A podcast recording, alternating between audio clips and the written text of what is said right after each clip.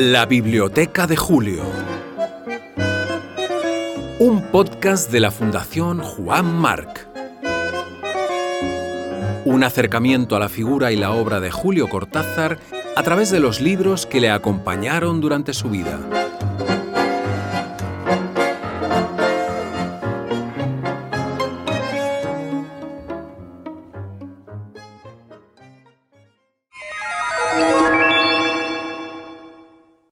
II. Edgar Allan Poe.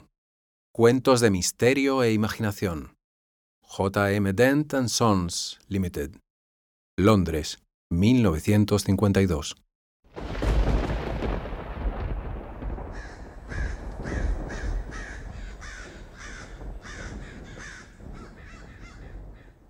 Un libro entelado, de tapas granate.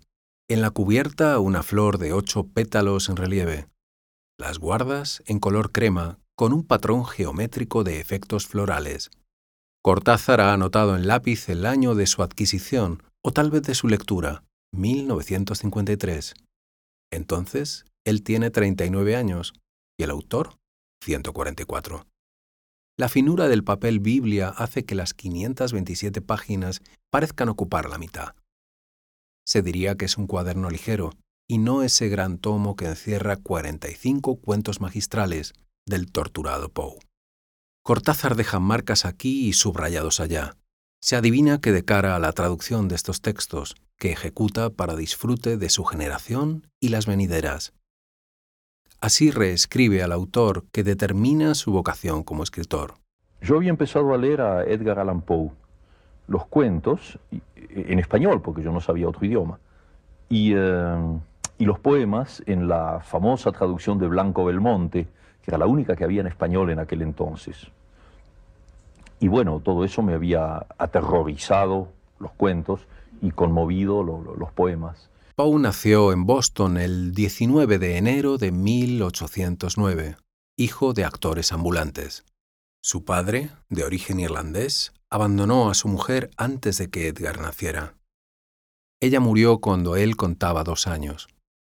El pequeño fue adoptado por la familia Allan, escoceses de Richmond, Virginia. La situación holgada de estos le permitió educarse en Inglaterra durante unos años. A los once ya era desafiante, irritable y solitario. También era bello, atlético, buen nadador y gran recitador. No era mal estudiante, pero de la Universidad de Virginia fue expulsado por un suceso relacionado con el juego. Poe publicó a los 18 años su primer libro, Tamerlán y otros poemas, y a los 24, manuscrito encontrado en una botella. Se casó a los 26 años con su prima de 14, Virginia Elisa Clem. Su muerte por tuberculosis le arrastró al abismo. Él murió en Baltimore en 1849, en circunstancias poco claras, pero a todas luces marcadas por el alcohol y la desesperación. Tenía 40 años. Edgar, morador de los márgenes de la conciencia humana, creador de la idea de la atmósfera autoconsciente en el arte literario, primer gran autor de lo detectivesco y de lo oscuro, máxima inteligencia gótica, se dedicó en cuerpo y alma, esta más bien negra, a escribir. Ensayos. Una única novela, la narración de Arthur Gordon Pym. Poemas, de la talla colosal de El Cuervo o Annabel Lee. Y cuentos, muchos, modernizadores del género y ordenados por Julio Cortázar en siete categorías, de terror, sobrenaturales, metafísicos, analíticos, de anticipación y retrospección, de paisaje y grotescos y satíricos. El exhaustivo conocimiento del argentino se debe a su tarea de traductor, y esta a una vieja idea impulsada por otro escritor, el español Francisco Ayala. Paco Ayala se acordaba de nuestras discusiones sobre Edgar Allan Poe, un amor común, ¿sabes?, en Buenos Aires. Y entonces eh, se le ocurrió la idea de que hacía falta una traducción de las obras completas en prosa.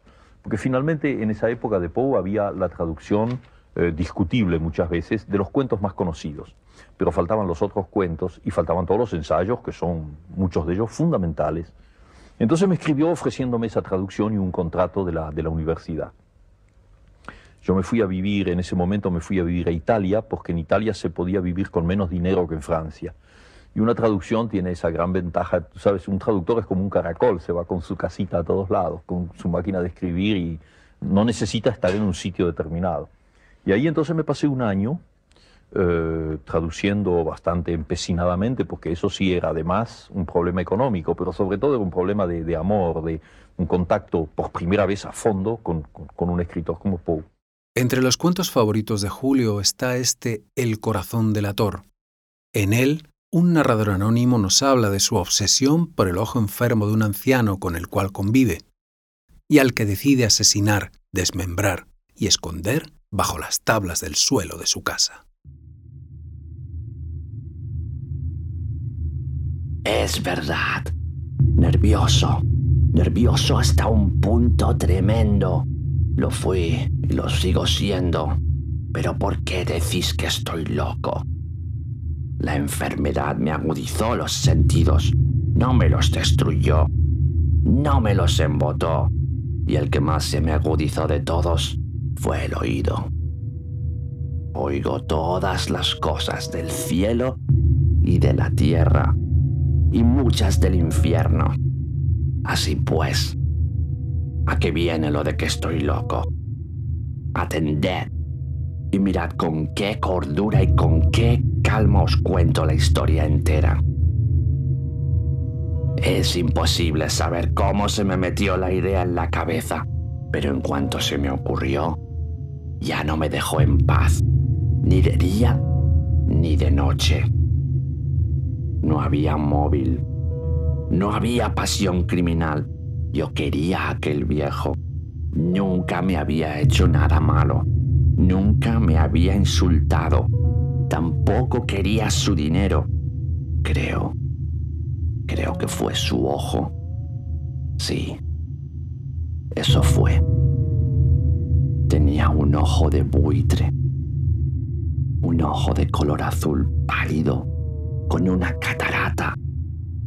Siempre que aquel ojo me miraba, se me helaba la sangre. Así que poco a poco, de forma muy gradual, me decidí a quitarle la vida al viejo y así me libraría del ojo para siempre.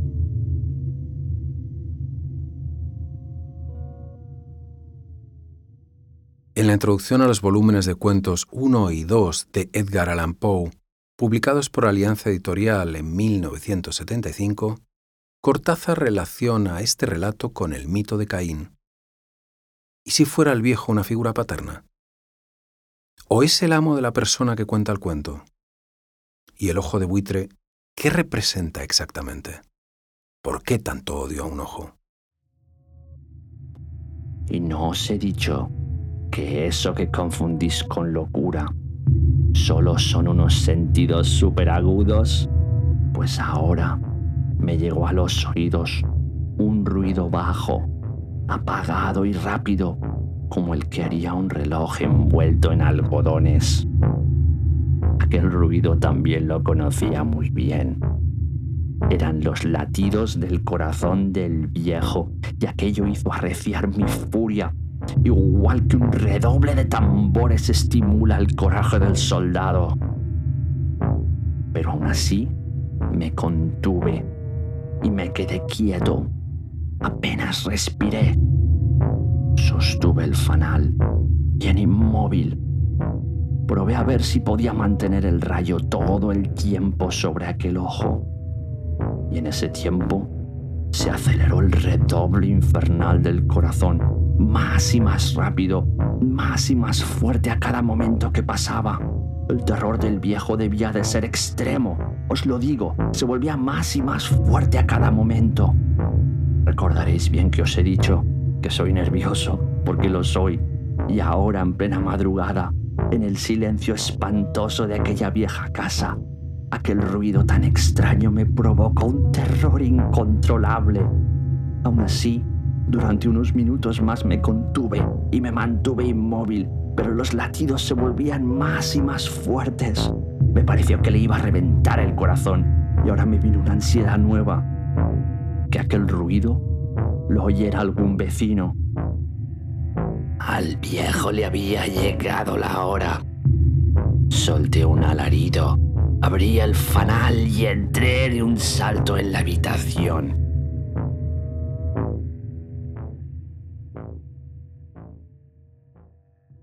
El crimen perfecto ya ha sido consumado. El cadáver está troceado y oculto bajo el suelo. Nadie podría descubrirlo. Alguien llama a la puerta. Son policías. Se ha escuchado un grito en el barrio y un vecino ha dado la voz de alarma. Pero no hay peligro para el asesino, pues ha limpiado escrupulosamente el escenario del crimen y confía en sí mismo. Sonríe. Les convence, el del grito ha sido él por accidente. Pero, ¿podrá convencer a su conciencia? De repente es el asesino el que escucha un ruido, al menos en su propia cabeza. Era un ruido bajo, sordo y rápido, muy parecido al ruido que haría un reloj si lo envolvieras en algodones. Ahogué una exclamación, pero los agentes no la oyeron. Hablé más deprisa y de forma más vehemente, pero el ruido siguió subiendo de volumen. Me levanté y me puse a discutir sobre nimiedades en tono agudo y con gesticulaciones violentas, pero el ruido siguió subiendo de volumen. ¿Por qué no se marchaban? Caminé de un lado a otro de la habitación, con grandes zancadas, como si las observaciones de aquellos hombres me estuvieran poniendo furioso, pero el ruido siguió subiendo de volumen. ¡Oh Dios! ¿Qué podía hacer? Solté espumarajos de rabia Perdí los papeles, solté palabrotas, moví la silla en la que había estado sentado y la hice rechinar sobre los tablones, pero el ruido subió y subió de volumen sin parar, cada vez más fuerte, más fuerte, más fuerte. Y aún así los hombres charlaban amigablemente y sonreían. ¿Era posible que no lo oyeran? Dios bendito, no, no, lo oían, sospechaban, lo sabían, se estaban burlando de mi horror.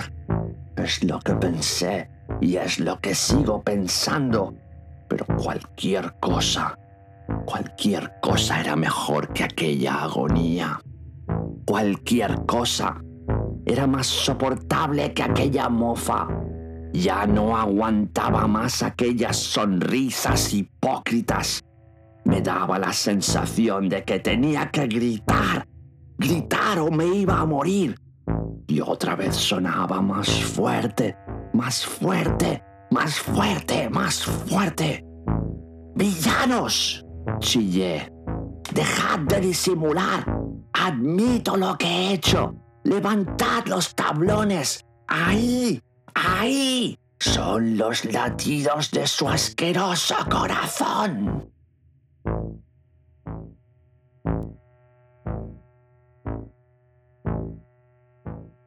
Y ha sido una de las cosas que he hecho con más gusto en este mundo, en esta vida, traducir a Poe. Acabas de escuchar La Biblioteca de Julio, un podcast de la Fundación Juan Marc. En el control técnico, Carlos Roiz. Música de cabecera, Astor Piazzolla. Interpretación del Corazón delator, Javier Calvo. Música y sonidos, Blitz Kerner. Concepto, guion y voz, Bruno Galindo.